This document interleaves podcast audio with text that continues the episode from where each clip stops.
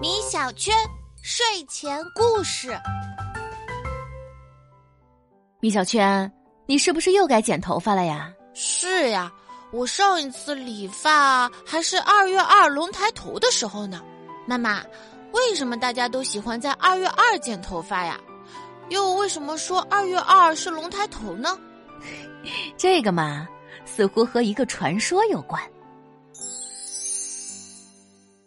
传说古代的一位皇帝因为耽误了祭天的时辰，惹得玉帝震怒，对五湖四海的龙王下了一条命令，让他们三年不得给人间降雨。从那之后，人间便连日干旱，很快田里的庄稼就枯死了，江河之水也干涸见底，百姓没有了收成，闹起了饥荒。这样的天灾让百姓们束手无策。他们只能抱着最后一丝希望，守在海边祈求龙王降雨。龙王的小儿子青龙实在是看不下去，便向自己的父亲恳求道：“父亲，您就降一场雨，救救他们吧。”龙王无奈的摇了摇头：“儿子，他们固然可怜，可我也无法违抗玉帝的命令啊。”小青龙不想为难父亲。又不忍见人间的百姓们受苦，于是他趁着父亲去玉帝那里赴宴的时候，偷偷离开了大海，昂首腾云，为人间痛痛快快的降下了一场大雨。久旱逢甘霖，百姓们纷纷在雨中欢呼雀跃，拜谢小青龙的救命之恩。但天上玉帝的脸色就没那么好看了，他大发雷霆，当即下令让天兵天将下界。把违抗命令的青龙压在了一座大山之下，并在关押青龙的山下立了块石碑，上面写着：“青龙降雨犯天规，当受人间千秋罪。要想重登凌霄殿，除非金豆开花时。”意思是，只有金豆开花的时候，青龙才能被放出来。玉帝心想：金子是不可能开花的。这条不听话的青龙就在山下压一辈子吧。但玉帝没想到的是，百姓们感念青龙的救命之恩，知道了这件事以后，全都在绞尽脑汁的寻找让金豆开花的方法。功夫不负有心人，第二年农历二月初二的这一天，一个老人从家里拿出了许多的黄豆和玉米种子进行翻晒，准备春耕。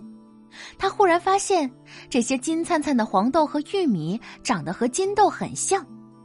老人和妻子说了这件事，妻子惊喜道：“若是我们能让它们开花，说不定就能救出小青龙了。”于是，老人和妻子将玉米、黄豆倒进了热锅里，翻炒了一会儿。黄豆和玉米里的水分都被炒干了，只听一阵噼噼啪啪的声音。锅里的玉米、黄豆全都炸开了花，金豆开花了！金豆开花了！老人奔走相告，一传十，十传百，这个消息马上就在人间传开了。大家纷纷支起锅灶，炒起了黄豆和玉米。炒好后，每家每户都在自家的院子里摆上了桌子，点上香炉，大家把炒熟的黄豆和玉米供了起来，呈给玉帝观看。玉帝见人间家家户户的院子里都供着开花的金豆，只好下令赦免了小青龙。听到这一消息，百姓们齐齐昂首，仰望天空。只见一道霹雳闪过，关押青龙的大山被劈成了两半儿，青龙瞬间腾空而起，仰头长啸。冲上云霄的青龙只翻腾了几下。天上便乌云密布，雷声滚滚，别提多威风了。人们欢呼道：“青龙出来了！青龙出来了！今天真是个好日子，我要杀猪宰羊，好好庆祝一番。”古言道：“龙不抬头，天不下雨。”今天青龙昂首出山，必然会天降吉祥雨，万物复苏。我要借着龙抬头的吉祥兆头，理发迎新。盘旋在天空中的青龙感激道：“感谢你们的搭救之恩，从今日起，人间有我行云布雨，必将风调雨顺。”话音刚落，豆大的雨点便噼里啪啦的从天上倾泻而下，原本干旱贫瘠的大地瞬间复苏。几天后，稻田里、山林间，全都恢复到了以前生机勃勃的样子，人间从此风调雨顺，百姓们连年丰收。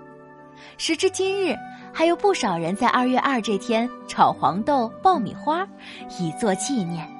还有许多人会去理发，想借着春龙初醒的吉祥氛围，让自己像昂首腾飞的龙一样精神抖擞呢。二月二又被称为春耕节，从这天起，雨水增多，万物恢复生机。所以，古代的人们便将这一天作为祈求风调雨顺的日子，赋予了它诸多美好的寓意。宝贝，你知道二月二还有哪些其他的习俗吗？欢迎在评论区里留言分享哦。晚安。